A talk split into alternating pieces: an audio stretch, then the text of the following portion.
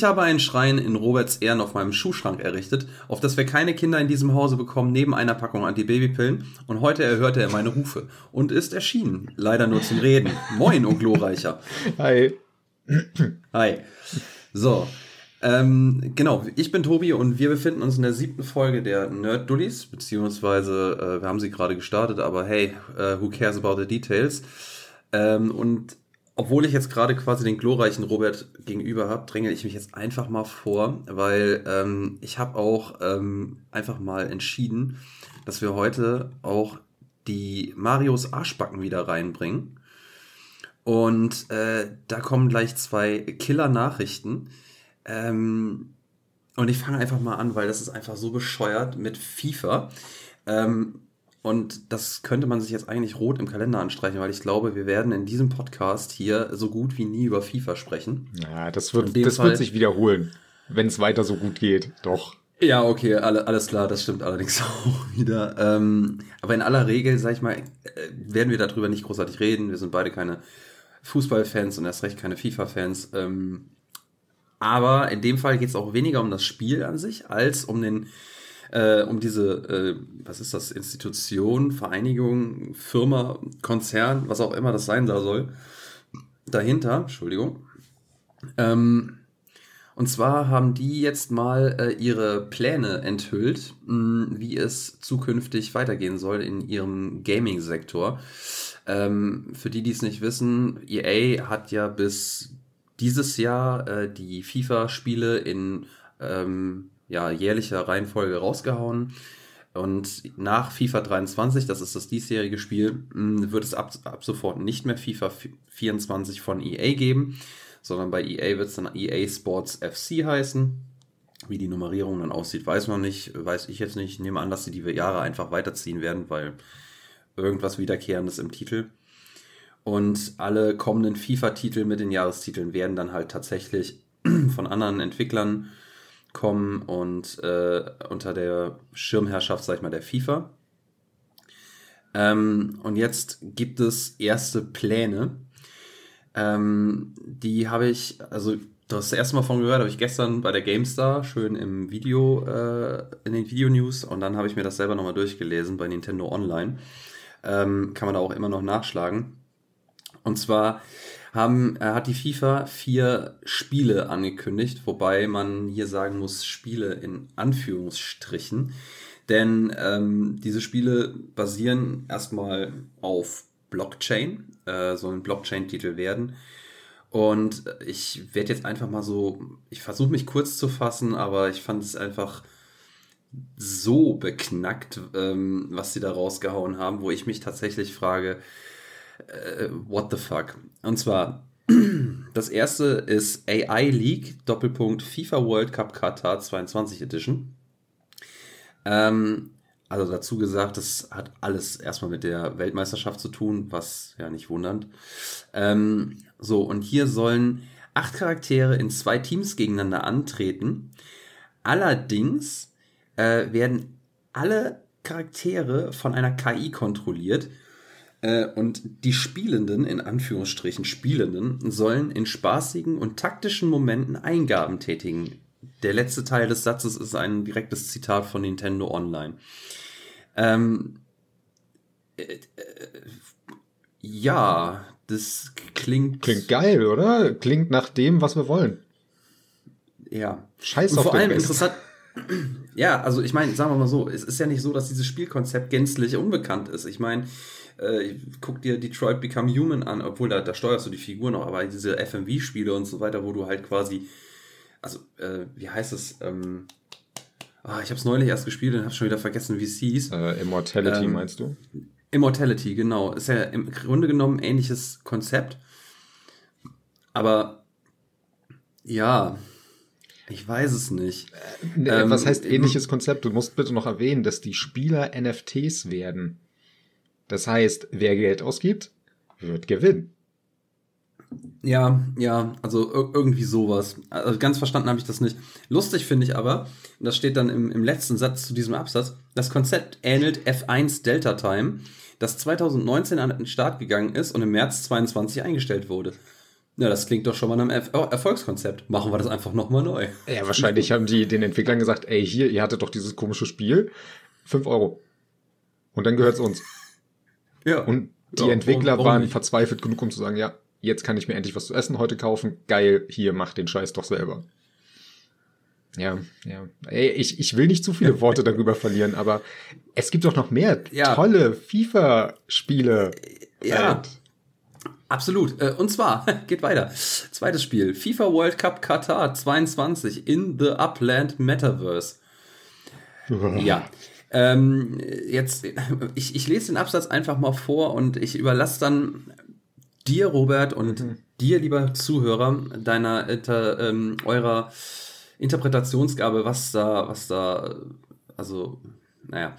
Äh, und zwar, FIFA World Cup Qatar 22 in The Upland Metaverse hingegen wird im entsprechenden Metaverse stattfinden, wo Käufer nicht nur Grundstücke erwerben können, sondern auch NFTs von Videos des Wettbewerbs ergattern können. Les weiter, oder war's das? Äh, Das war's. Ich, und, und ich muss ganz ehrlich sagen, also, also ich habe mir, muss da jetzt zu sagen, also ich habe da mal geguckt, so weil dieses Upland Metaverse, ich bin in der Scheiße nicht drin, das interessiert mich überhaupt nicht. Und ich habe dann halt gedacht, komm, guckst du mal nach. Und dann habe ich mal die Seite aufgemacht und Upland ist halt so ein Metaverse, also irgendwie so ein, was auch immer das sein soll. Ich, ich bin ja nicht im Spiel drin, aber im Spiel ist es wahrscheinlich auch Soll ich dich zu- kurz so ein bisschen aufklären? Im, Ja, gerne. Im Endeffekt, ähm, viele Leute kennen wahrscheinlich noch dieses Second Life, was damals ja auch so ein Ja. großes äh, Chat-Ding war, wo du dir aber auch einen Avatar erstellst, dir Häuschen baust und den ganzen Scheiß. Das Ganze nur mit Echtgeld. Du kaufst dir Grundstücke dort. Mhm. Du gibst Ja, ja, genau, ein paar, teilweise im äh, sechsstelligen Bereich gibst du Geld aus, um ein Grundstück neben irgendeinem Star vielleicht sogar zu kriegen. Ob das am Ende was bringt, keine Ahnung, aber du gibst Geld dafür aus, dass du ein Grundstück hast. Ja, genau. Also das mit den Grundstücken und so weiter, das hätte ich gewusst. Ich habe nur keine Ahnung, wie das dann aussieht. Äh, aber ich glaube, das ist so, ähm, wo die Welt in Kacheln quasi aufgeteilt ist oder sowas. Also Ja. da kannst du dir so die Kacheln zusammen und je, je, je nachdem, wie groß dein Grundstück wird und so weiter, mit Bitcoins kaufen und bla. Und ich finde finde das so geil. Der erste Halbsatz ähm, schrei- li liest sich also, beziehungsweise gibt einfach nur wieder, was du in diesem Metaverse machst. Und dann, ach ja, übrigens, wir machen ja mit FIFA zusammen. Ah, du kannst dir auch Wettbewerbsvideos angucken, äh, beziehungsweise kaufen. so, Ja. ich denke, so, Das ist ja- was, guck den Scheiß doch einfach auf, äh, auf YouTube oder wo auch immer man das ausstrahlen lässt. Das ist ja sowieso diese allgemeine Kritik an NFTs, auch bei Bildern oder so. Ja, es gibt irgendwo eine Excel-Datei in irgendeiner Cloud, die sagt, das Ding gehört der und der Person. Das war's. Jeder Ja. Mensch kann sich diese Videos trotzdem runterladen, kann sie bei YouTube hochstellen und wenn jemand was dagegen macht, bleiben sie ewig bei YouTube. Wahrscheinlich wird auch die FIFA einen Scheiß tun, solche Highlight-Videos nicht hochzustellen und zu monetarisieren. Nur, dass du irgendwo in irgendeiner Cloud äh, drin stehst und hier, dieses Video von diesem Tor von 1969 gehört dir. Da hat jemand ein paar hunderttausend ausgegeben. Wer weiß, wie teuer die Scheiße wird. Ja, ja, also früher gab es halt die Sportschau und das Tor des Monats und jetzt halt das. Naja, gut, ey. Ja, jetzt No kaufst du King dir Shaming. halt die äh, Videos, genau. Ja, wie gesagt, no King Shaming. Mhm. Ich mache einfach mal weiter. Wir wollen das ja nicht länger in die Länge ziehen als notwendig. so. Ähm, dann wird es geben ähm, die Matchday Challenge FIFA World Cup Qatar 22 Edition. Wer jetzt gedacht. Ähm, und zwar soll das ein Wettspiel mit Fußballkarten sein. Und der. ich finde das so geil geschrieben. Tut mir leid, ich finde das echt lustig. Äh, den letzten Satz zitiere ich wieder. Die FIFA erklärt, dass der Spaß dadurch entstehen soll, besser als die eigenen Freunde abzuschneiden. Das ist immer ein ganz neues Spielkonzept. Geil. Wirklich, ähm, haben mich. Wie viel Geld wollt ihr? Kriegt Ja, ihr. hier, Hier, ja, shut up and take my money. Das, das Schlimme ist, dieses Prinzip grundlegend gibt es ja schon in FIFA Ultimate Team. Du kannst deine Teams ja, in äh, virtuellen ähm, Wettbewerben antreten lassen. Du kannst, musst ja noch nicht mal mitspielen. Ja, nur jetzt Ja, kannst du es ja. halt ohne FIFA. Falls Ja, noch mal irgendjemand EA verunglimpfen will, da gibt's immer jemand drüber, der schlimmer ist. Ja, vor allem jetzt machen sie es halt, jetzt machen sie es so, also ich meine, klar, jetzt ist es natürlich auch die World Cup Edition, die muss man jetzt haben, mhm. äh, und teilen das einfach auf vier, in Anführungsstrichen, Spiele auf. Naja. Ähm, ja, nenn doch also das vierte. Dieses, Komm. Ja, das, das, das vierte wird jetzt richtig lustig. Äh, und ich fand das gestern so putzig, wie AK von GameStar das gemacht hat, weil, äh, wie gesagt hat, und zwar äh, gibt es den finalen Titel FIFA World Cup Katar zwei, äh, 2022 und äh, on Fückel. Fückel. So. Sie wusste nicht, wie man es ausspricht. Kann ich nachvollziehen. Ähm, ich erkläre aber erstmal, was es sein soll. Ähm, und da muss ich auch wieder vorlesen, weil ich muss ganz ehrlich sagen, so ganz verstanden habe ich es selber nicht. Ähm, Moment, ich muss mal gerade. So. Wo Fans sich zusammenschließen sollen, um zusammen die erste von Fans erschaffene digitale Belohnung ins Leben zu rufen. Äh, ich muss jetzt dazu sagen, also ihr könnt das alles auf nintendo-online.de nachlesen. Ich zitiere von dort, also ruhig nachgucken. Und die schreiben auch in ihrem letzten Satz zu diesem Absatz, wie genau das aussehen wird, ist nicht bekannt. Ah, wer hätte gedacht. Ja. Ich glaube, das wissen die selber nicht. Richtig. Also, ich meine, gut, das ist ja im Endeffekt, muss man dazu sagen, ähm, so wie sich das jetzt im ersten Teil liest, ist das ja Sinn und Zweck der Sache. Also, es wird ja erst noch erschaffen. Ähm, und wenn ich jetzt auf die Homepage von diesem Fügtel gehe, wo ich übrigens sagen muss, die Domain ist erstklassig, Fügtel, also phygtl.xyz. Da glaubt ja, jemand an sein Projekt. Ja, vor allem muss ich ganz ehrlich sagen, das klingt nach hochseriösem Content. Hm. Dann gehst du drauf, dann hast du eine relativ, ich sag mal, fesche, ja, animierte Skulptur, die sich bewegt, ein bisschen low-res ist in meinen Augen. Hast uh, Welcome to Where the Physical and Digital Meet. Das ist dann Physical and Digital. Das ist dieses Fygl, glaube ich, soll das sein. Na, egal. Und es soll auch ein Metaverse sein. Darunter steht Building the Next Dimension. In, enter your email here. Stay tuned. Ja. Und das war's. Also, da ist noch nichts. Ja. Also, gar nichts. Und das soll jetzt, das finde ich halt ganz interessant, weil FIFA World Cup Katar 2022 on Fügtel. Der Weltcup beginnt, meine ich, bald. Also ich meine, ich habe ehrlich gesagt überhaupt keine Ahnung, aber das, das ist jetzt auch nicht mehr weit raus. Also denke ich mir, wird dieses ganze Metaverse jetzt erst von den Leuten, die das in Anführungsstrichen spielen wollten, erstellt? Oder, also da müsste man sich ja auch irgendwo anmelden können oder nicht? Also habe ich jetzt nicht verstanden. Aber gut. Dann hast du ja genauso viel verstanden wie die Leute, die dafür verantwortlich sind. Ja, und die Leute, die darüber berichten. Aber hey, im, Gott, im Endeffekt haben wir ja da auf jeden Fall eine Schnittstelle. Finde ich gut. Ja, ja. Also, hey, Ausnahmsweise die Leute brauchen wir keine Leaks mehr, weil alle Informationen ja. da sind. Alle, die alle genau. kennen. Ne, ja, also keine. Also. Mach's wie die Kirche und stürze alle ins Unwissen. Ja, haben sie geschafft. Glückwunsch. Ähm. Ja. Also jetzt muss man aber auch dazu sagen, wie gesagt, also äh, wir haben noch wirklich keine Ahnung, äh, wie das dann jetzt weitergeht mit dem eigentlichen Fußballspiel, aber ich finde ganz ehrlich, also meiner Meinung nach oder für mich, ich meine, mich tangiert es auch herzlich peripher, aber wenn ich mir jetzt mich in die Position der FIFA-Spieler und Fans setze, dann hätte ich echt Angst, dass das, äh, also, dass ich da, dass das tot monetarisiert wird, das, bis zum Abwinken. Und weißt du was? Es wird funktionieren. Die FIFA ja. wird äh, genug Stars denn sich holen, die Werbung dafür machen, was sie ja auch für die WM schon momentan machen, sich irgendwelche erfolgreichen Stars, ehemalige Fußballer und so holen, die bei Instagram Werbung machen und von 3000 Leute, die es sehen, wird einer sagen, geil, kaufe ich, ich will unbedingt Messi als KI-NFT haben. Ja, wobei man da tatsächlich abwarten muss, weil auch einige Teams haben sich ja für EA ausgesprochen. Ähm, also muss man tatsächlich abwarten, wie sich das, wie sich das aufteilt. Ich glaube, es wird mehr als genug Unterstützung für beide Seiten geben. Leider Gottes auch auf der Kundenseite. Ähm, leider Gottes halt in dem Sinne, dass sich das halt wahrscheinlich irgendwie tragen wird und ich gehe davon aus, dass dann halt auch in den FIFA-Spielen dieser NFT-Schmarrn weitergeführt wird.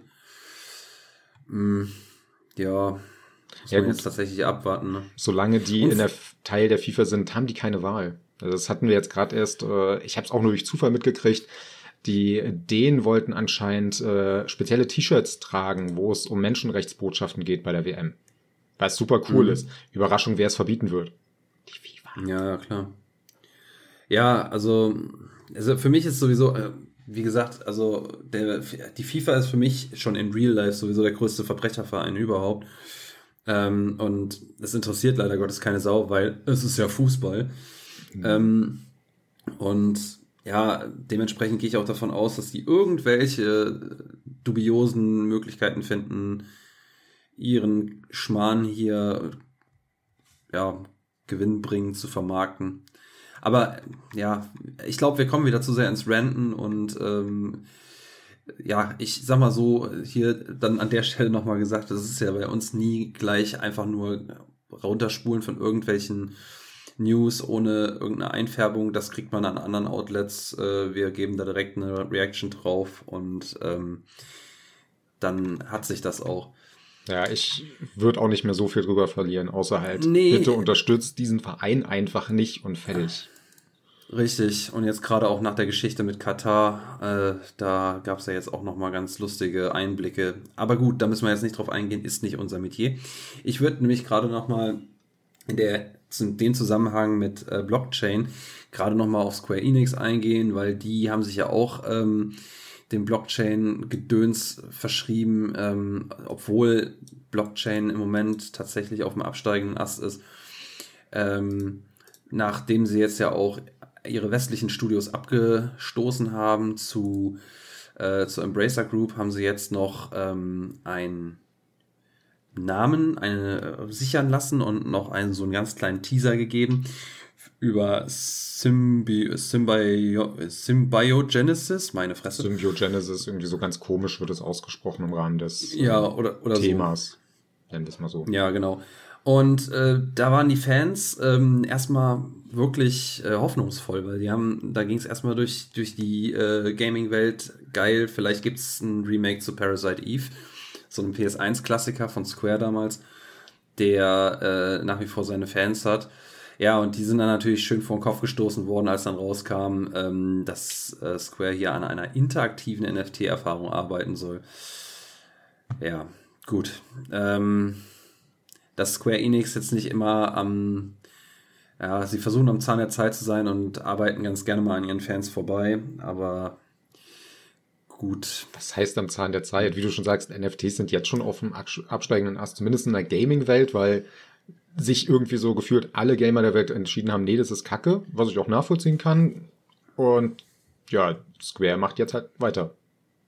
Wo Ja, alle keinen Bock mehr ähm, drauf haben. Aber es machen ja viele. Also es ist Mhm. ja, Square sind ja nicht die einzigen. Es, es sind ein paar, sind von dem, von dem Zug abgesprungen. Ist die Frage, ob sie wieder draufspringen werden. Ich habe, ich sag mal so, ich, ich kann, ich kann's, ich verstehe nicht ganz, was der Reiz an, der Schei- äh, an dem Zeug sein soll. Aber da will ich auch einräumen, ich habe auch diesen Blockchain-Scheiß nicht hundertprozentig verstanden. Aber wie gesagt, das führt jetzt auch zu weit. Äh, an dem Punkt würde ich dann die Geschichte äh, auch wirklich erstmal beenden und dann kommen wir mal zu deiner Vorbereitung. Äh, ja, jetzt kommen wir zu nicht so positiven Sachen, wenn wir schon was zum Lachen hatten. Kommen wir zu Bethesda und äh, einen kleinen Zwist mit Mike Gordon. Und zwar im Jahre 2022, äh, 2020 kam Doom Eternal raus und Teil der Collectors Edition war damals der äh, Soundtrack zu dem Spiel. Ähm, hatte damals schon so ein bisschen äh, kleinen Hate abbekommen, weil der anscheinend zum einen nicht so gut war. Ich habe es damals nicht mehr wirklich herausfinden können, weil ich die CE nicht hatte und der Soundtrack tatsächlich nirgendwo online stand und äh, der sich etwas verspätet hat. Nur hat äh, der Mike Gordon zweieinhalb Jahre nach dem Release ein Statement zu dem ganzen Thema mal abgegeben, woran das jetzt gelegen hat. Und das ist jetzt ein bisschen umständlich. Ich versuche das mal so weitestgehend äh, zusammenzufassen, dass es verständlich wird. Also, es ging damit los, dass äh, der Mike Gordon seinen Auftrag bekommen hat und äh, pro Monat äh, für zwei Level die Tracks erstellen sollte, obwohl die Level teilweise noch gar nicht existiert haben. Problem dahinter war dann natürlich, dass er einiges wieder verwerfen musste, weil es Änderungen in der Entwicklung gab und natürlich dann sich auch die Tonalität des Levels geändert hat. Ähm, Darauf kam dann das Problem sogar aus, dass er acht Monate nach dem Beginn erst sein erstes Gehalt bekommen hat und sein zweites Gehalt erst elf Monate später. Also ist es ganz oft ja so, dass im Soundtrack-Bereich äh, die äh, Tantiemen und sowas alles halt sehr spät ausgezahlt werden. Das ist, oder beziehungsweise einmalig. Nur jetzt halt einmal acht Monate in elf Monate äh, dazwischen ist schon hart, weil auch äh, Mike Gordon, der zwar Game Awards äh, gewonnen hat, trotzdem kein reicher Mensch ist dadurch. Gut. Ähm, dann wurde auf der E3 kurz bevor das Spiel rauskam, beziehungsweise knapp dreiviertel Jahr bevor es rauskam, angekündigt, dass die äh, CE zusammen mit dem Soundtrack ausgeliefert wird, wovon er zu dem Zeitpunkt gar nichts wusste. Es hieß halt einfach, okay, machen wir. Er hat dem trotzdem zugestimmt nachher und hat dann eine Abgabefrist für den 16.04. bekommen. Sprich, das war so, ja, kurz vor, nee, kurz nach Release sogar war das insgesamt, weil der Soundtrack sowieso nachgeliefert werden sollte. Und äh, hat er nicht ganz äh, hingekriegt, beziehungsweise was heißt ganz hingekriegt? Er kam ziemlich in Zeitnot und hat dann 13 Tage, bevor die Frist geendet hat, eine Mail von dem Studio Director Marty Stratton bekommen. Und der drin steht, er muss den Soundtrack fertig kriegen. Ansonsten haben die Probleme, es hat mit Verbraucherschutzgesetzen zu tun. Ansonsten, er meinte, es klang wie eine Drohung. Was genau die äh, Konsequenz gewesen wäre, stand allerdings auch in dem Statement von Mike Gordon nicht mit drin. Endergebnis natürlich hat er dann versucht, das Ganze fertig zu kriegen und äh, laut seiner Aussage eine 18 bis 20 Stunden Schicht jeden Tag durchgezogen, was halt einem Künstler nicht unbedingt hilft, seine Songs fertig zu kriegen. Dann ging es los, dass fünf Stunden vor Ende der Frist äh, Mike, äh, Marty Stratton entschlossen hat, dass er eigentlich andere Songs haben will. Kurz danach hat er entschieden, ach nee, wir nehmen doch die Songs von Mike Gordon plus alternative Tracks. Ähm, da zum Zusammenhang, insgesamt hat der Soundtrack 59 Tracks beinhaltet, wovon allerdings nur elf tatsächlich richtige Songs von Mike Gordon selber war, waren. Und das Ganze führte, wie gesagt, in so einem kleinen Shitstorm. Stratton und Gordon haben sich denn darauf geeinigt, in einem Streitgespräch zu sagen, okay, wir machen einen Korrekturplan, da veröffentlichen wir ein Statement, alles cool. Und Stratton hat sich genau dagegen entschieden und gesagt, ey, Mike Gordon ist schuld, wir können gar nichts dafür. Kurz bevor Gordon dann irgendwas sagen wollte, kam Bethesda sogar auf ihn zu, beziehungsweise It Software, nicht Bethesda selber, und wollte ihm Schweigegeld in Höhe, in sechsstelliger Höhe anbieten, damit er nichts davon sagt. Ich gehe davon aus, dass er sich mit seinen Anwälten noch eine ganze Zeit lang beraten hat, weil sonst ergibt es ja gar keinen Sinn, dass er zweieinhalb Jahre gebraucht hat für ein Statement. Und ähm, er das jetzt auch nur deswegen geschrieben hat, weil er selber gemerkt hat, das ist halt rufschädigend ihm gegenüber gewesen. Man muss jetzt kurz allerdings dazu einraten, das ist nur die Seite von Mike Gordon in dem Fall. Wir haben zwar äh, Marty Strattons Seite schon mitbekommen vor zweieinhalb Jahren, aber das ist wie gesagt zweieinhalb Jahre her. Und man weiß natürlich nicht, wie viel davon jetzt äh, so stimmt, wie er es schreibt, wie viel davon Missverständnisse sind. Aber insgesamt ist es eine unfassbar asoziale Art und Weise, wie man da mit seinem Soundtrack-Komponisten umgeht. Wie gesagt, der Game Awards für den Vorgänger bekommen hat. Der Soundtrack vom Vorgänger ist auch überragend und von Doom Eternal gab es ein paar coole Tracks. Wie gesagt, den kompletten Soundtrack gab es halt nur über die Collectors Edition zu kaufen, beziehungsweise ich glaube später als Schallplatte, aber nicht einfach auf Streaming-Anbietern äh, zu hören. Sonst hätte ich da jetzt auch selber nochmal kurz durchgehört. Das, was ich bisher hören konnte davon, war halt die klassischen Tracks, die man halt kannte davon wie The Weapon Day 4. Ich glaube, das ist das, was bei YouTube auch am meisten äh, genannt wird beim Doom Eternal Soundtrack und der Rest ist halt Hintergrundgedudel im Endeffekt. Tatsächlich sind viele Tracks davon einfach nur aus dem Spiel so ein bisschen entnommen und man hat das dann halt ein bisschen abgeändert, damit es klingt wie so ein Soundtrack, was natürlich nicht die Arbeit von jemandem ist, der das macht. Hier gibt es so viele Beispiele von guten Soundtracks, wo man dann auch weiß, okay, selbst wenn du über 50 Tracks hast, das ist alles zum Beispiel mit einem Orchester eingespielt. Ich finde gerade der Oliver Deveré, der für Plague's Tale Requiem den Soundtrack gemacht hat, da merkt man auf den kompletten Soundtrack, da ist Arbeit reingeflossen. Ja, bei dem von Doom Eternal anscheinend halt leider nicht. Äh, Tobi, du warst ja auch so ein bisschen im Musikbereich mal unterwegs. Ich glaube, da kannst du sogar noch mal ein bisschen mehr zu den Themen erzählen. Ja, also ähm, Zudem explizit jetzt, ähm, ich weiß nicht, äh, es ist ja schon interessant, dass, dass diese zwei Seiten ja äh, da, da äh, so ein bisschen unterschiedlich sind, die ähm, sich so einen schwarzen Peter zuschieben. Und äh, dass äh, Stratton jetzt sagt, die Hälfte der Songs hat er eigentlich auch überhaupt nicht zu verantworten. Ähm, ich weiß jetzt gar nicht, ob im Spiel oder halt auch auf dem Soundtrack. Ich glaube auch auf dem Soundtrack. Ne? Ja, es geht speziell um den Soundtrack im Spiel. Das ist ja sowieso noch mal ein bisschen ja. schwierig, weil es gibt ja diese ähm, Grundthemes, die immer wieder verwendet werden. Jedes Level hat ja einen eigenen Theme. Aber die sind ja nicht mhm. Teil des richtigen Soundtracks, der nachher halt rausgebracht wurde. Beziehungsweise am Ende wurden sie es ja Teil des Soundtracks, was ja nicht Sinn und Zweck der Geschichte ist, wenn da dein Name steht und du selber nicht mehr weißt, was da verwendet wurde. Ja, nee, ist richtig. Nee, ähm, also generell fand ich die Geschichte so ein bisschen komisch auch. Äh, vor allem, äh, wo es dann hieß, ähm, dass man ihm auch quasi erst gesagt hat, nee, oder er wusste bis, ich glaube, kurz vor, vor Release gar nicht, dass er die, die Songs machen soll. Äh, und dann erwartet man äh, von ihm, dass er da innerhalb kürzester Zeit äh, sich da Soundtrack aus dem, aus dem Arsch zieht. Ich meine, wenn, auch wenn man noch so kreativ ist, ich meine, es gibt bestimmt Leute, die können das. Ich persönlich ähm, konnte das noch nie gut. Ähm, aber es ist einfach, ja, glaube ich, echt schwierig. Und dann auch noch mit einer entsprechenden Deadline. Ähm, ich weiß nicht, also dass man da nicht die beste Qualität voraussetzen kann, ähm, finde ich, ist jetzt nicht gerade verwunderlich. Aber wie du schon sagst, das ist jetzt erstmal nur eine Seite der Story und das, was man so, was so rausgekommen ist, ähm, wie es da dann tatsächlich gelaufen ist, weiß man nicht.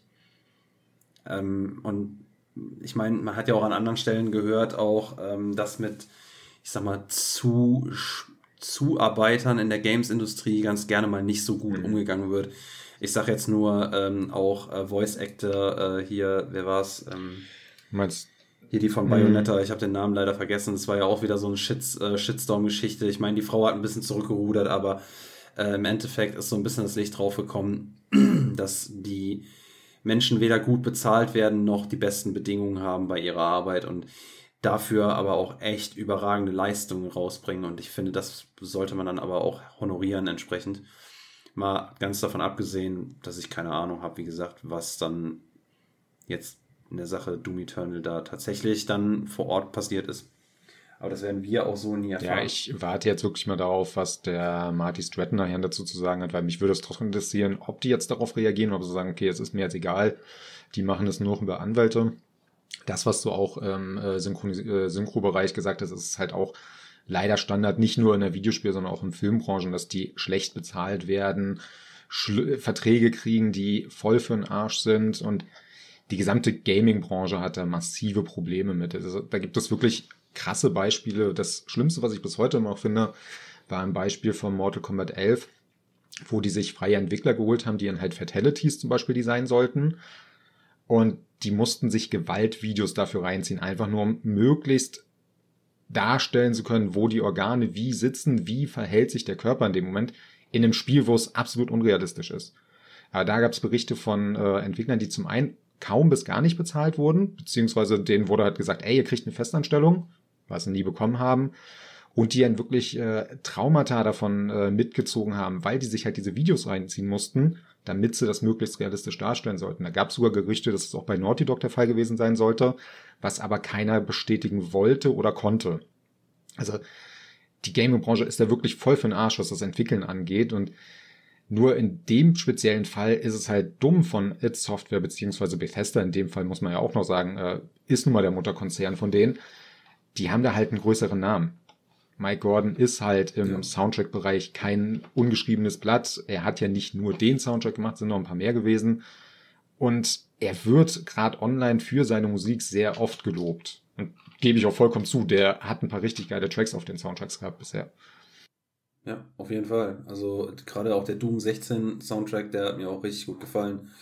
Ähm, ja, keine Ahnung. Also ähm, das, ja, äh, mit dem mit den Fatalities, das habe ich zum Beispiel noch gar nicht gewusst, wo ich mich dann wieder frage, warum muss ich mir entsprechende Videos dafür angucken, um zu wissen, wo die Organe liegen.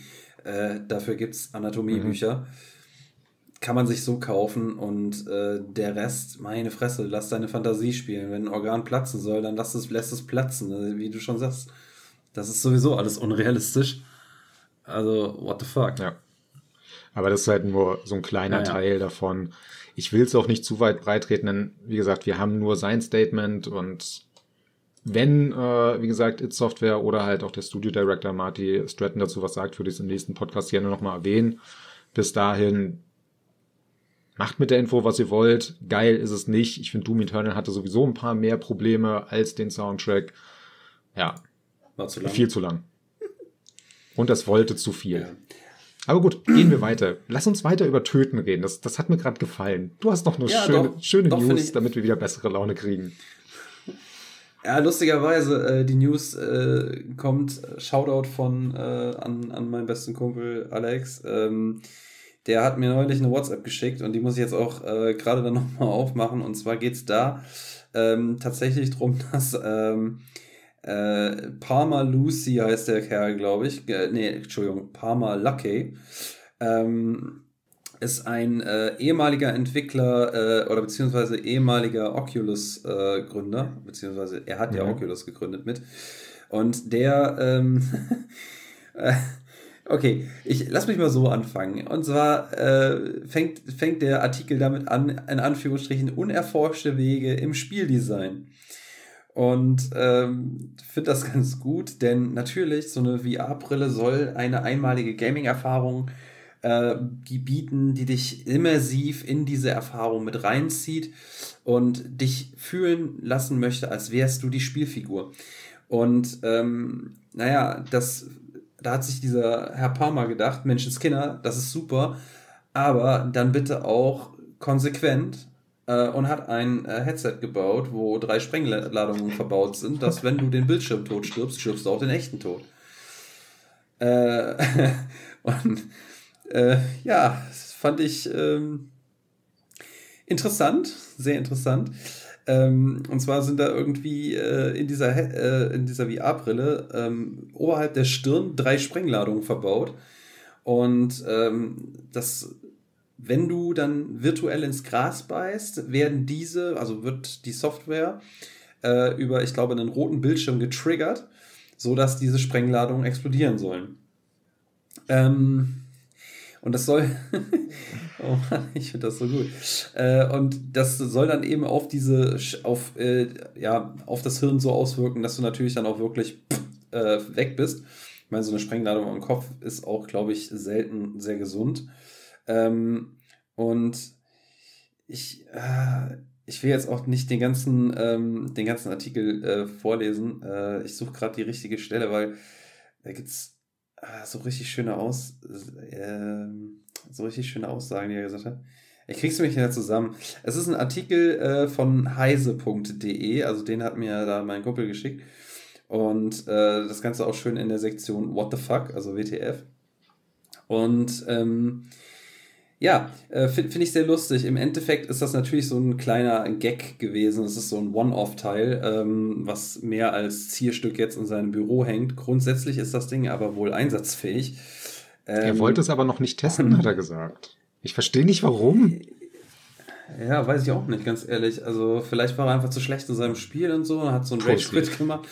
Ähm, ja, das, das Ding ist, äh, er, also ich sag mal so, in irgendeiner Art und Weise muss das ja getestet haben, weil er sagte, ähm, man müsste noch so ein paar, ähm, ja, so ein bisschen an dem Spielerlebnis noch ein bisschen was ähm, justieren und verbessern, weil äh, es muss zum Beispiel, müsste man noch den Bug aus, äh, ausmerzen, dass äh, man die Brille nicht noch schnell ausziehen kann, wenn man verloren hat.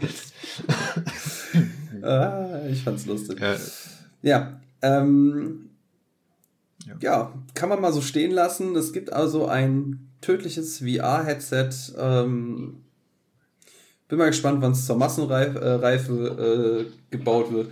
Und ich könnte mir vorstellen, das wird Ähm, für die, die übrigens jetzt an Anime denken, ja, er ist tatsächlich inspiriert gewesen von Sword Art Online. Das ist tatsächlich so, dass Stimmt, ja. äh, er dachte, ja, das ist doch eine geile Idee. Äh, der Typ hat Geld und er hat Langeweile und ja, mach doch. Ist mir scheißegal.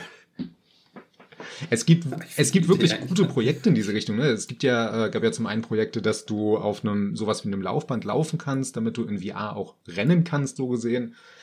Es gibt Projekte von so einem Brust, nenn's mal Brustpanzer bzw. Anzug, der mit Vibrationen zum Beispiel Einschläge von Kugeln darstellen soll. Also es gibt da durchaus coole Ideen. Ich finde es aber auch. Ja, auch äh, ja?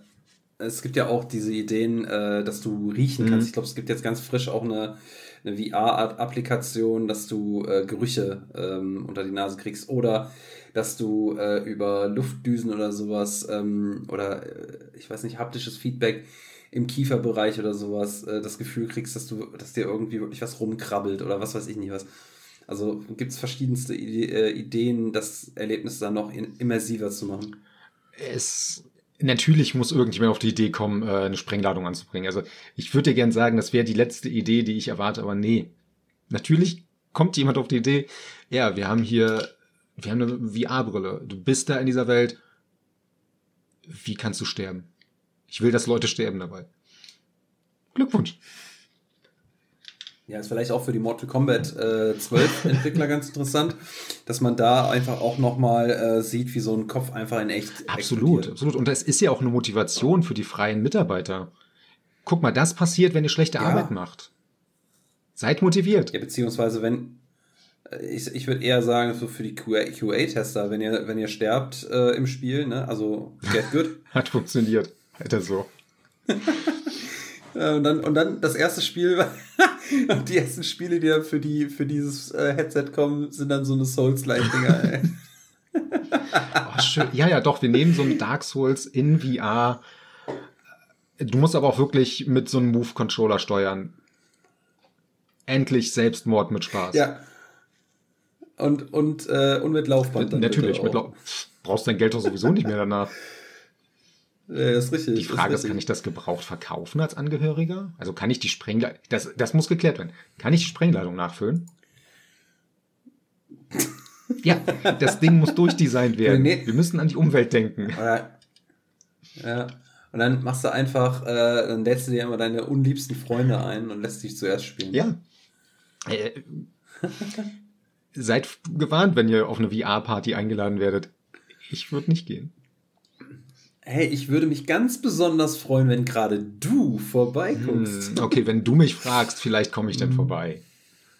Ja, ich muss ja nur den Schrein anbeten, dann ersch- erscheinst du. Ja, hat ja nicht funktioniert. Ich äh, bin ja doch nur in deinen Ohren. Als deine äh, positive Ja, Stimme. Ja. Naja, hey, komm, aber immerhin. Also ich höre von dir mehr als von jedem anderen. Ja. Ich möchte bitte, Ah, dass ihr okay. euch das äh, behaltet. Ich wurde gerade Gott genannt. apropos, ja, apropos Gott. mein Fresser, als hätten wir es Hm, geplant. Überleitung. Ähm, was eine geile Überleitung. Und zwar ist ja äh, jetzt vor zwei Tagen, genau vor zwei Tagen, äh, das wunderbare God of War Ragnarok erschienen. Und ähm, ja, äh, ich glaube, ich habe schon im letzten, in der letzten Folge gesagt, ich war lange nicht mehr so gehypt auf ein Spiel. Und äh, habe dann auch äh, den ersten Teil God of War direkt nach äh, Plague Tale mh, raus, also nochmal reingelegt und äh, durchgespielt, so in Vorbereitung. Und ja, was soll ich sagen? Also, ich habe im Moment den Spaß meines Lebens. Ähm, also, was heißt den Spaß meines Lebens? Aber ich habe auf jeden Fall ein sehr, sehr geiles Spielerlebnis. Aber fangen wir mal von vorne an. Und zwar machen wir mal einen kleinen God of War Recap ähm, für die, die es noch nicht gespielt haben. Ähm, God of War, wir reden jetzt von dem Teil von 2018. Natürlich gab es davor schon äh, andere Spiele auf der PlayStation 2. Ähm, hat das Ganze begonnen, ist dann bis auf die PlayStation 3 auch weitergeführt worden. Ähm, und nach God of War 3 ist es dann halt gerebootet worden in einem anderen Setting, ähm, dass Kratos jetzt nicht mehr in Griechenland unterwegs ist, sondern halt in der Nord nordischen Landen und äh, quasi seine Geschichte in der Nord nordischen Mythologie äh, fortführt. Äh, hier hat äh, Kratos einen Sohn, der heißt Atreus. Und äh, im ersten Teil fängt es direkt damit an, dass äh, wir Atreus Mutter, also Kratos Frau, äh, Jaufei, ähm, ja, nicht begraben, sondern verbrennen. Also die Frau ist gestorben und wir bereiten die Beerdigung vor. Ähm, ja, äh, alles auch ja, Sony-typisch gut geschrieben, sehr ergreifend gemacht, in Szene gesetzt. Ähm, und danach geht's auf die Reise mit der Asche der Mutter äh, auf den höchsten Berg, äh, auf den höchsten Gipfel der neuen äh, Welten. Und äh, ja, auf dem Weg erlebt man dann halt einiges an Abenteuern ähm, mit ja, in der typischen Art und Weise halt viel hauen, immer draufhauen, äh, viel Kratos schreien, äh, ganz viel Boy. Ähm, genau, und ähm, trifft dabei so diverse Figuren auch der ähm, nordischen Mythologie, zum Beispiel Freya, äh, die in dem Spiel Ex-Frau von Odin. Äh, man trifft Baldur, ähm, der im Endeffekt auch ähm, mehrfach als ja, doch ziemlich starker Bossgegner ähm, angetroffen wird, ähm, der dann ultimativ auch von Kratos umgebracht wird. Ähm, allerdings in Verteidigung von Freya, ähm, wobei man hier sagen, also ich weiß gar nicht, ob es erwähnt, äh, Freya ist die Mutter von Baldur, Baldur ist der gemeinsame Sohn äh, von Freya und Odin. Und äh, Baldur ist quasi so das einzig Gute in Freyas Leben äh, in der Geschichte von God of War in 2018. Ähm, Freya ist in Midgard äh, durch einen Zauberspruch festgehalten, äh, der seitens Odin ausgesprochen worden ist nach der Trennung, äh, um sie zu quälen. Und ähm, ja, äh, Baldur, ich weiß nicht, wer so ein bisschen sich damit auskennt, äh, hat von Freya äh, so, ja, er würde es als Fluch bezeichnen, äh, auferlegt bekommen. Ähm, er kann nichts fühlen, also weder Schmerz noch ähm, Geschmack, Wind, Liebe, irgendwas. Er hat kein Gefühl im Körper oder im Geist. Und äh, für ihn ist das halt kein Leben. Und dafür hasst er seine Mutter. Und ähm, schlussendlich, wenn die aufeinandertreffen, versucht er sie umzubringen. Und durch einen, ich sag mal, glücklichen Zufall äh, gelingt es oder kommt es so, dass äh, Baldur, ähm, dass Baldurs Fluch gebrochen wird, äh, so dass er dann doch verletzbar wird und schlussendlich bei dem Versuch, seine Mutter zu töten, von Kratos ja, umgebracht wird, um zu verhindern, dass äh, Baldur Freya tötet. Ähm, der Hintergrund dessen ist einfach, dass Freya im Laufe von God of War den beiden sehr geholfen hat, vor allem Atreus ähm, vor einem sicheren Tod bewahrt hat und da ist Kratos einfach in ihrer Schuld, so sieht er das. Er tötet Baldur und Freya schwört ewige Rache. Äh, ich würde kurz ähm, dazwischen gehen, äh, die Freya hat es deswegen gemacht, damit Baldur einfach ewig leben kann und er stirbt nur deswegen, weil der Atreus von Freya einen speziellen Pfeil bekommen hat, beziehungsweise eine Verbesserung für seinen Pfeil. Na, das ist nicht nee? richtig. Okay. Das ist nicht ganz richtig. Die, Pfeile, diese ja. Pfeile, ähm, hatte äh, er hatte Atreus von Sintri mhm. bekommen, also von dem äh, von dem Zwerg. Also die beiden begegnen noch zwei Zwergen, Brock und Sintri, die äh, im Endeffekt den beiden immer mit äh, den neuesten Rüstungen und Waffen aushelfen. Und Sintri hat im Verlauf des Spiels ihm dann einmal diese Pfeile, diese Mistelzweig-Pfeile äh, ausgehändigt. Und Freya hat sie ihm sogar abgenommen. Aber bevor das passiert ist, gibt es so eine Szene, ah, okay. äh, ich glaube, durch einen Kampf, bei einem, bei einem Kampf äh, reißt irgendwie der, der, äh, der Gurt vom, vom Köcher, von Atreus Köcher. Und äh, Kratos pflegt äh, diesen Köcher oder diesen, diese, diesen Strapp ähm, mit eben so einem Pfeil, mit so einer Pfeilspitze. Ah, okay, dann hab's falsch im Kopf. In dieser sorry. Szene, genau, und in dieser Szene äh, hat er halt noch, die, also er hat schon die anderen Pfeile, aber er hat immer noch diese Pfeilspitze an sich. Und als Baldur ihn greifen will, greift er in diese Pfeilspitze rein. Und damit äh, wird, äh, also, weil diese Pfeilspitze oder dieses, diese Mistelzweig-Geschichte äh, diesen, diesen Fluch aufhebt, äh, hebt er, hebt Baldur quasi selbst den Fluch damit auf. Ohne Wissen, dass das überhaupt geht. Genau, so war das. Ähm, ja, ähm, habe ich was vergessen. Ähm, ja, die Story äh, ist dann halt wirklich damit beendet. Die schaffen halt die, die Reise auf den höchsten Gipfel ähm, in Jotunheim. Ähm, das ist ähm, die, das Reich der, der, der Riesen. Äh, und ähm, hier stellt dann Atreus fest, einmal, dass er, äh, also auf der Reise stellt er schon fest oder wird ihm mitgeteilt, dass er ein Gott ist, ein Halbgott. Und ähm, also von Kratos Seite. Ähm, er findet heraus, dass er auch ein halber Riese ist, also auch wenn er nicht groß ist, aber er gehört mit zu diesem Volk der Riesen, weil seine Mutter Laufey äh, eine war. Und äh, zum Schluss stellt man dann halt, also man, man äh, stolpert halt auch im Verlauf des, äh, des Spiels immer über solche Storytafeln oder Lore-Tafeln. Ähm, nee, wie heißt, wie, wie, wie würde man die beschreiben? My Mythentafeln? Ja, so in der Art. Pro Prophezeiungen, Prophezeiungen. Also die quasi so eine, so eine Art Tafeln, die kann man aufklappen und da ist über eine Art Bildgeschichte ist quasi die Prophezeiung festgehalten, ähm, die so ein bisschen den Lebensweg von Kratos und Atreus darstellen. Und, ähm, oder beziehungsweise erstmal die Geschichte der Götter so ein bisschen mitzeigen. Und äh, in Jotunheim äh, findet Atreus dann eine, eine Wandmalerei, die quasi seine Geschichte darstellt, äh, inklusive ja auch jetzt der Weiterführung und der Fortsetzung. Und da liest er dann auch den Namen Loki.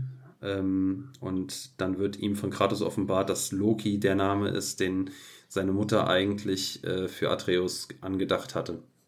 Ja, und dann sind wir eigentlich fertig mit dem ersten Teil und äh, Ragnarok setzt quasi oder anders, äh, noch im ersten Teil, nachdem man die Reise beendet hat, setzt langsam auch der Findelwinter ein, ähm, der so als Vorzeichen Ragnaroks gilt.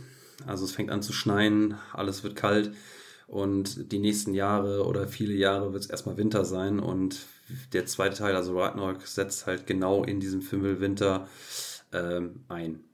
Genau, und da wären wir jetzt erstmal. Darf ich kurz eine Sache zum Vorgänger erwähnen? Mir ist ganz wichtig, dass man immer dazu erwähnt, der erste Teil hat deswegen so gut funktioniert, weil es diese Vater-Sohn-Geschichte war.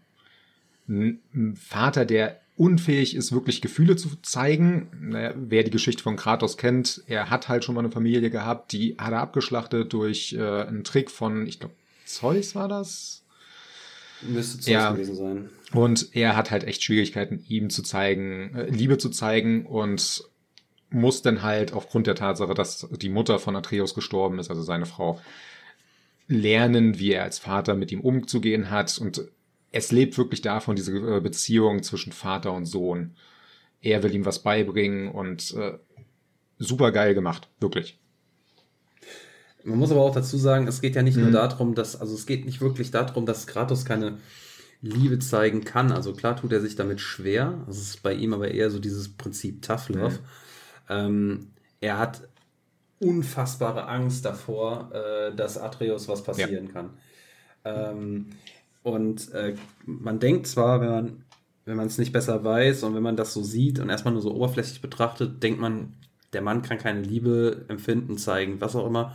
Aber er hat seine Frau unfassbar geliebt und er hat und er liebt seinen Sohn äh, auch über alles. Äh, so empfinde ich das gerade jetzt auch und nachdem was man jetzt auch im zweiten Teil nochmal sieht, die Art und Weise, wie sich das ausdrückt und wie er, ähm, ja, wie er das zeigt, äh, das finde ich halt auch interessant und da, da hake ich, äh, bin ich bei dir, dass äh, das entwickelt sich im, im Spiel halt unfassbar interessant und intensiv, finde ich auch. Ähm, wo man ganz am Anfang schon so sieht, er, er weiß nicht so recht, darf er das überhaupt zeigen ähm, seinem Sohn gegenüber? Ist das zu viel? Lässt er sich vielleicht auch zu sehr darauf ein? Äh, ich glaube, da sind auch viele Selbstzweifel bei Kratos dabei und das ist halt, finde ich, wieder das Interessante, wenn man so ein bisschen an die ersten Spiele von, von God of War denkt, wo er im Endeffekt nur der Haut mhm. drauf Gott ist. Und hier, ähm, obwohl er im Grunde genommen nur eine Mimik hat und immer nur krummelt, äh, aber in seinem Verhalten unfassbar viel mitschwingt. Das finde ich ist unfassbar gut gemacht. Ja. Das war auch das, was so überraschend war. Und ähm, die, die damals God of War so ein bisschen beobachtet haben, 2018, der Cory Barlog, der das ja, der in dem Moment zum Studiochef aufgestiegen ist damals, der ist unfassbar emotional auch mit den äh, Reaktionen der Fans umgegangen, die alle gefeiert haben, was er da abgezogen hat. Denn für mich war Kratos vorher auch einfach nur so, ja, langweilig. Ich mochte die God of War Spiele nur so ein bisschen, weil die mir zu viel draufhauen, zu, viel, zu stumpf waren. Aber dieser Bombast war es, der mich da angezogen hat. Und das hat 2018 das God of War einfach nicht mehr gemacht. Es war nicht mehr dieses überbombastische Ding, sondern es ging um eine Story. Es ging um etwas, was man verlieren kann. Und das ist auch beim zweiten Teil jetzt so dieses Ding, das Weiterführen. Äh, Kratos wirkt nicht mehr so unbeholfen wie im ersten Teil. Das gilt auch für Atreus. Und storymäßig haben wir uns beide auch entschlossen, wir wollen nicht spoilern. Den zweiten Teil, weil erstmal, es ist erst seit zwei Tagen draußen zum Zeitpunkt der Aufnahmen. Und das macht halt verdammt viel aus von dem Spiel. Hm. Ja, also, äh, wobei ich sagen muss, also Bombast hat es ja immer ja. noch, äh, auch heute noch.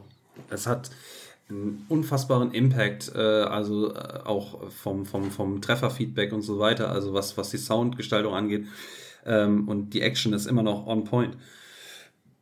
Jetzt muss ich dazu sagen, ich habe auch davor nur God of War 3 gespielt und äh, werde jetzt mal demnächst noch mal eins, äh, also nur die, die, den ersten, zweiten Teil und noch einen mal nachholen. Aber das, das Spielprinzip ähm, ist, ich sag mal, in seiner Essenz trotzdem noch da. Mhm. Ähm, aber wie du schon sagst, es ist einfach der Story-Fokus ist nochmal ein ganz, ganz anderer. Es ist viel, viel mehr on point, viel emotionaler.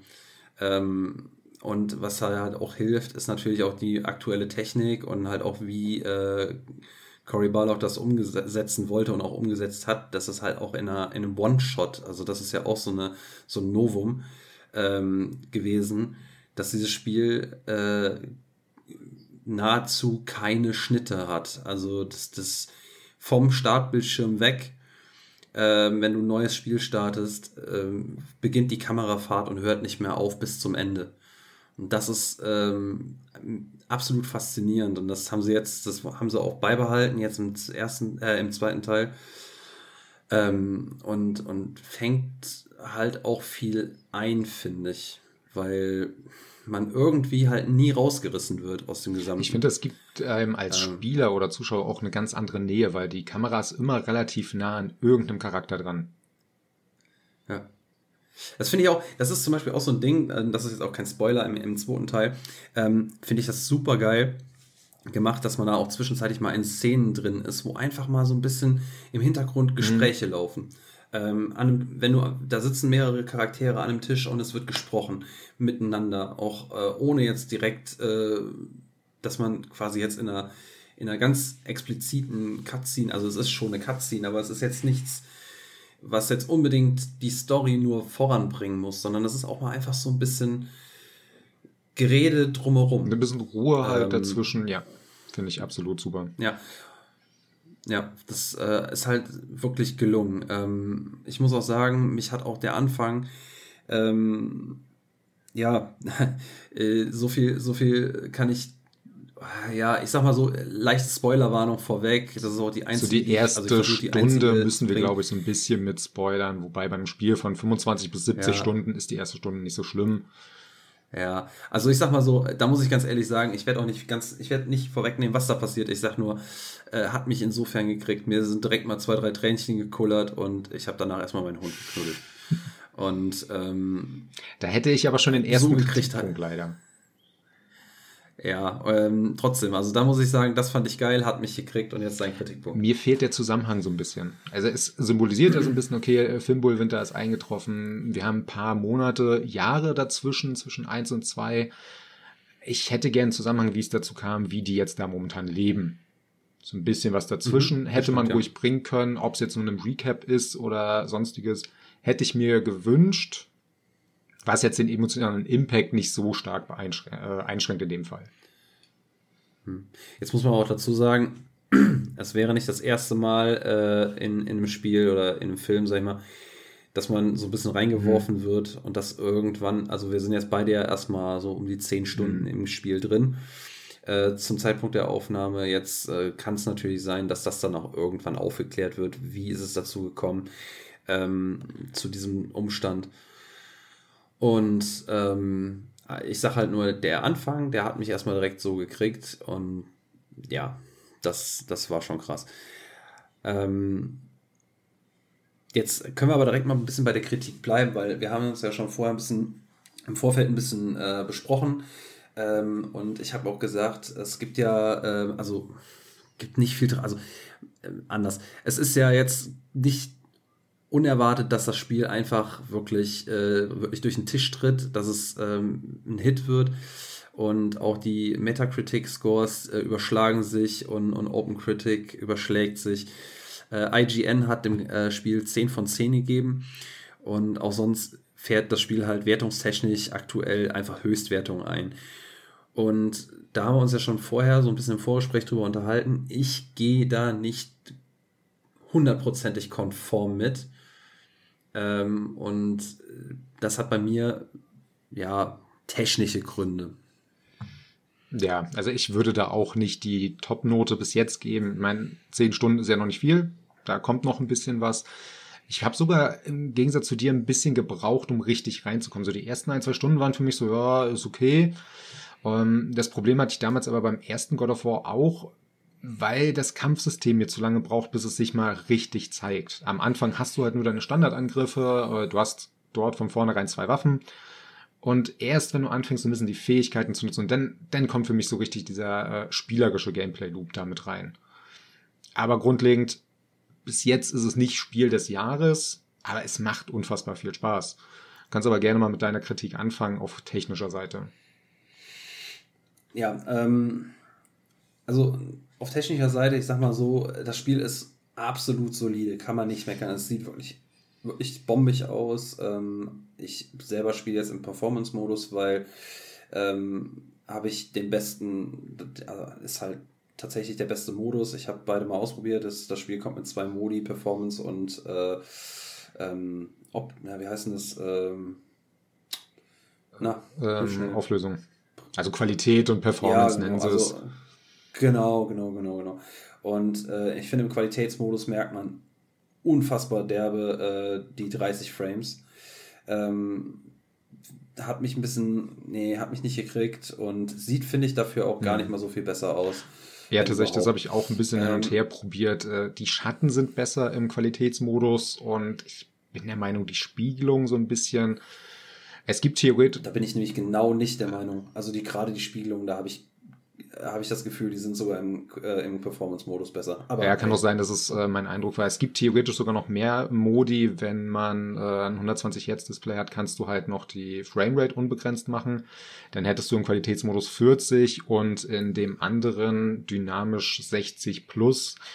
Habe ich tatsächlich diesmal ausgestellt, obwohl ich gerne äh, eine höhere Framerate äh, bevorzuge bei solchen Sachen einfach weil die Auflösung mir zu sehr runtergesetzt wird. Wenn man die Performance äh, bevorzugt und dennoch äh, sein 120 Hertz Display nutzt, dann geht er automatisch auf 1440p und je nach Displaygröße sieht das dann nicht so geil aus. Wenn du nur Performance äh, bevorzugst, hast du 1440 bis 2160p, also 4K. Da nur dazwischen geschoben. Ja, nee, ähm, also auf technischer Seite mir vor allem halt aufgefallen, gibt es doch hier und da schon deutliche Glitches mhm. und äh, also Bugs hatte ich jetzt so derart noch nicht, hat noch keine Abstürze, aber diverse Glitches. Also dass äh, zum Beispiel mir ähm, in einem in einer Welt äh, so ein massiver Baum einfach voll ins Bild gepoppt ist. Zwar im Hintergrund, aber merklich. Ähm, und äh, hier und da schwebten einige Teile mal im, in der Luft. Und ich rede jetzt nicht von Tierchen, die fliegen sollen, äh, sondern tatsächlich einfach Gegenstände, äh, einige Clipping-Fehler.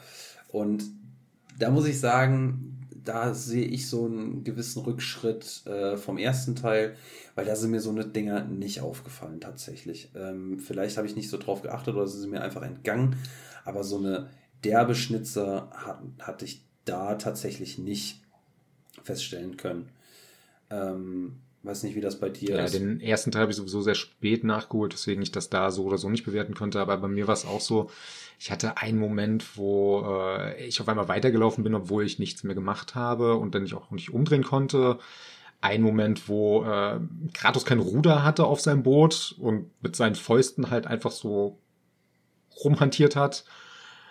Und hier und da immer so Kleinigkeiten. ähm, ich finde es schade, dass hier und da auch mal Texturen aufploppen, immer noch im Nachhinein, was halt gerade bei der PS5 eigentlich nicht mehr der Fall sein sollte. Und ich finde insgesamt, so gut das Spiel auch teilweise aussieht, man merkt, dass es auf der PS4 produziert wurde. Also es ist hier und da, die haben immer noch ihre Ladezeiten, die sie verstecken, die eine PS5 nicht benötigt.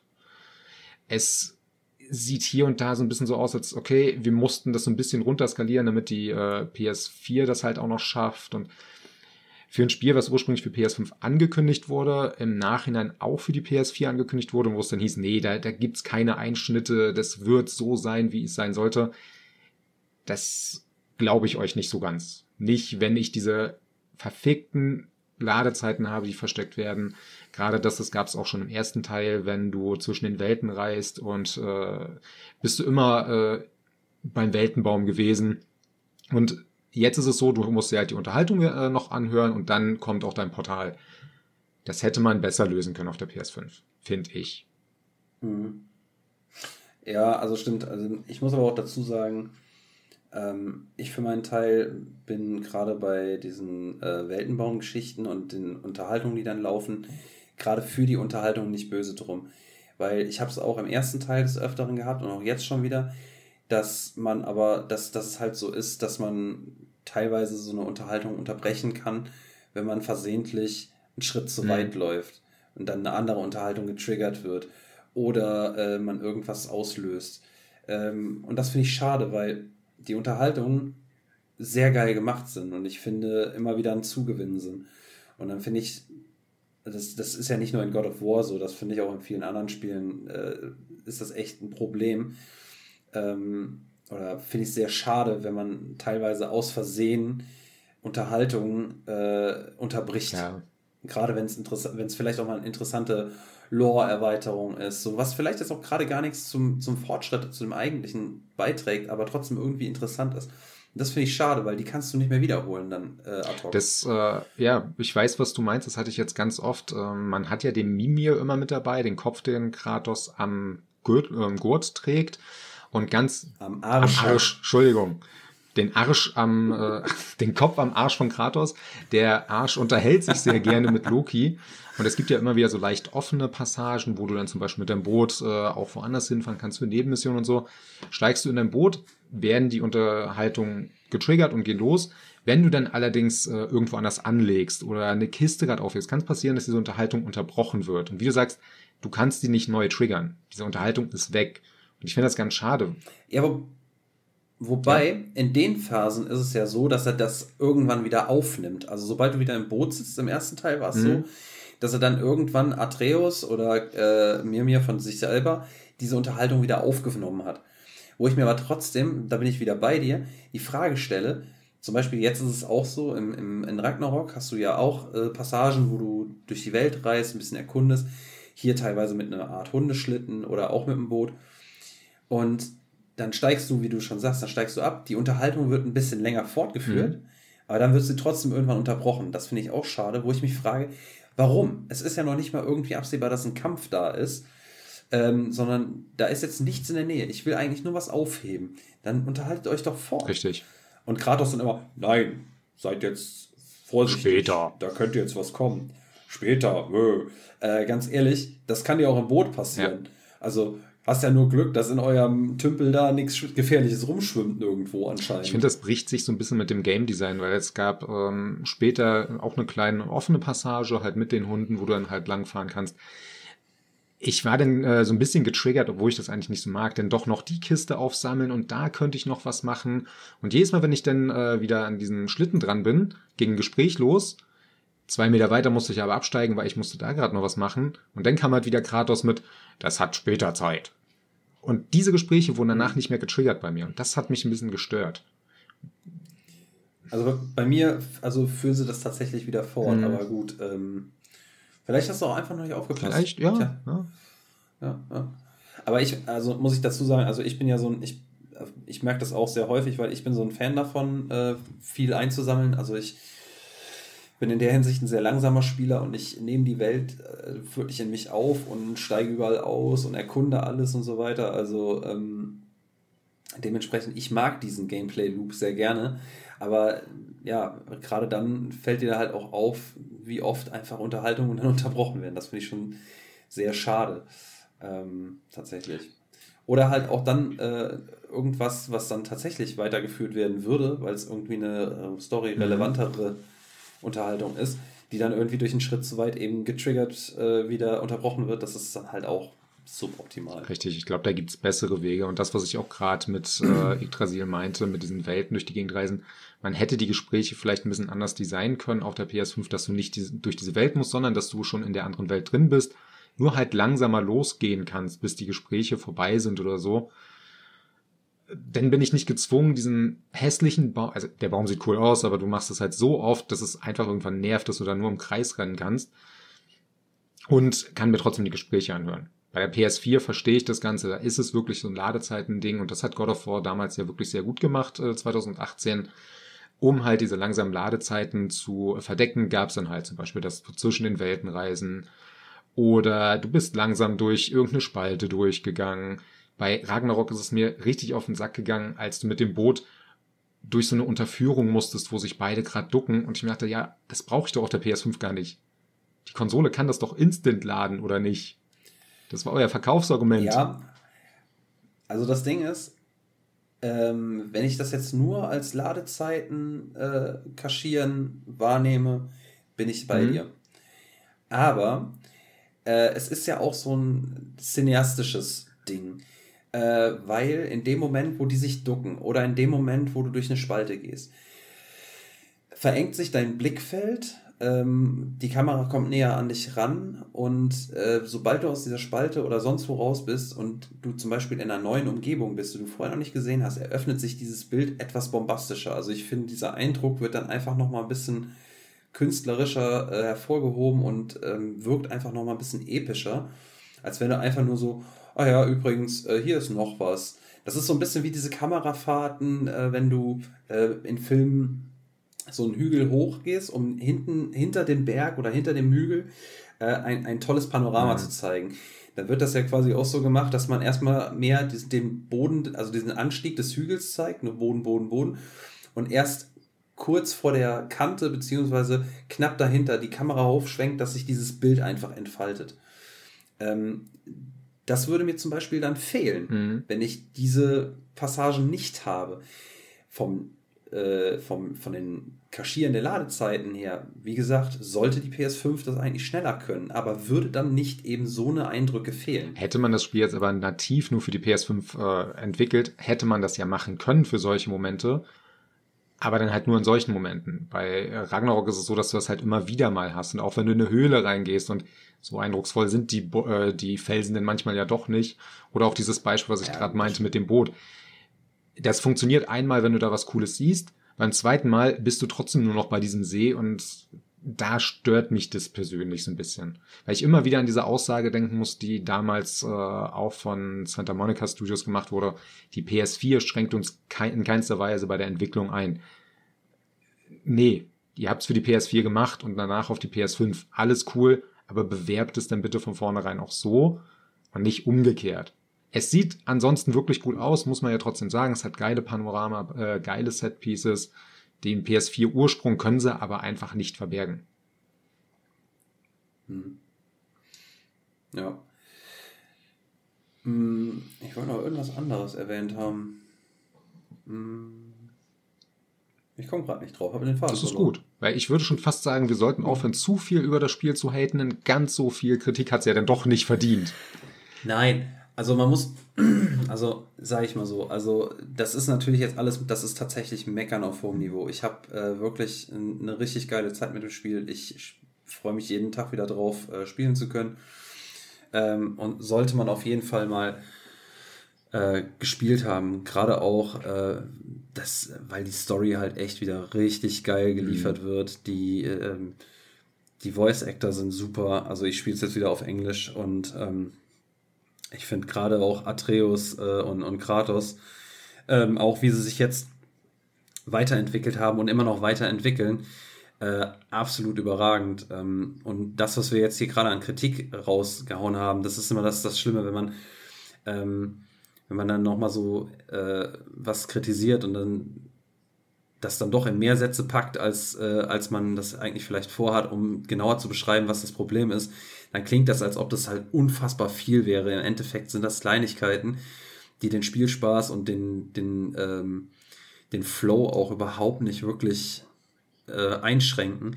Und dementsprechend ähm, würde ich, also wenn man mich fragen würde, würde ich auf jeden Fall sagen, ja, kauf dir das. Das ist auf jeden Fall bedenkenloser Kauf wert. Ich habe es auch vorbestellt, weil ich mir sicher war, dass das läuft und ich bin nicht enttäuscht. Ja, ich muss halt sagen, was diese Kritikgeschichte angeht, gebe ich dir recht. Wir haben halt auch dasselbe Problem wie letzte Woche bei A Plague Tale. Wir wollen ja die positiven Punkte sehr viel aufführen, aber abgesehen von dem Kampfsystem, was wir jetzt noch nicht hatten, können wir halt die Story zum Beispiel und auch die Umgebung kaum nennen, weil das wären Spoiler. Ganz viele Sachen davon wären Spoiler, wo ich persönlich auch echt ein Problem hätte, wenn mir das jemand vorwegnimmt. Und mhm. bei einem storygetriebenen Spiel ist es halt immer schwierig. Wir beide sind da derselben Meinung. Die Story ist bisher überragend gut. Sie funktioniert. Dieses Zusammenspiel, auch in der deutschen Synchro übrigens, passt perfekt. Also da gibt's nichts auszusetzen. Ähm, aber mehr wollen wir auch zum Thema Story einfach nicht sagen. Weil das nimmt halt das Spiel sonst vorweg. Ich kann mir vorstellen, dass äh, Leute, die ja kein Problem mit Spoilern haben, das auch sich komplett spoilern können und spielen können, weil spielerisch macht es trotzdem Spaß. Aber wie bei A Plague Tale, erlebt es lieber selber, was die Story angeht. Richtig. Deswegen jetzt auch ähm, keinerlei, äh, deswegen habe ich auch versucht zu vermeiden, weitere oder überhaupt Charaktere mhm. zu nennen, weil ich persönlich für meinen Teil, ich habe auch versucht, alles auszuklammern, was irgendwie an Berichterstattung ging, bevor ich das Spiel einmal angespielt hatte. Ich mache jetzt noch nicht äh, noch nichts auf äh, in, in Sachen God of War, zumindest nichts, was tiefer geht. Dementsprechend ähm, ja, genau, würde ich sagen, äh, ist hier dann ähm, beendet. Ich würde dann auch sagen, hast du noch was zu sagen? Ähm, ich würde gerne kurz zum Thema, äh, nee, machen wir beim nächsten Mal, Design von einem Charakter, was vorher zwar schon bekannt war, aber würde ich beim nächsten Mal reinbringen, wenn wir auch mal mehr spoilern können. Ja, genau, dann würde ich auch sagen, tschö, tschö und reicht jetzt auch.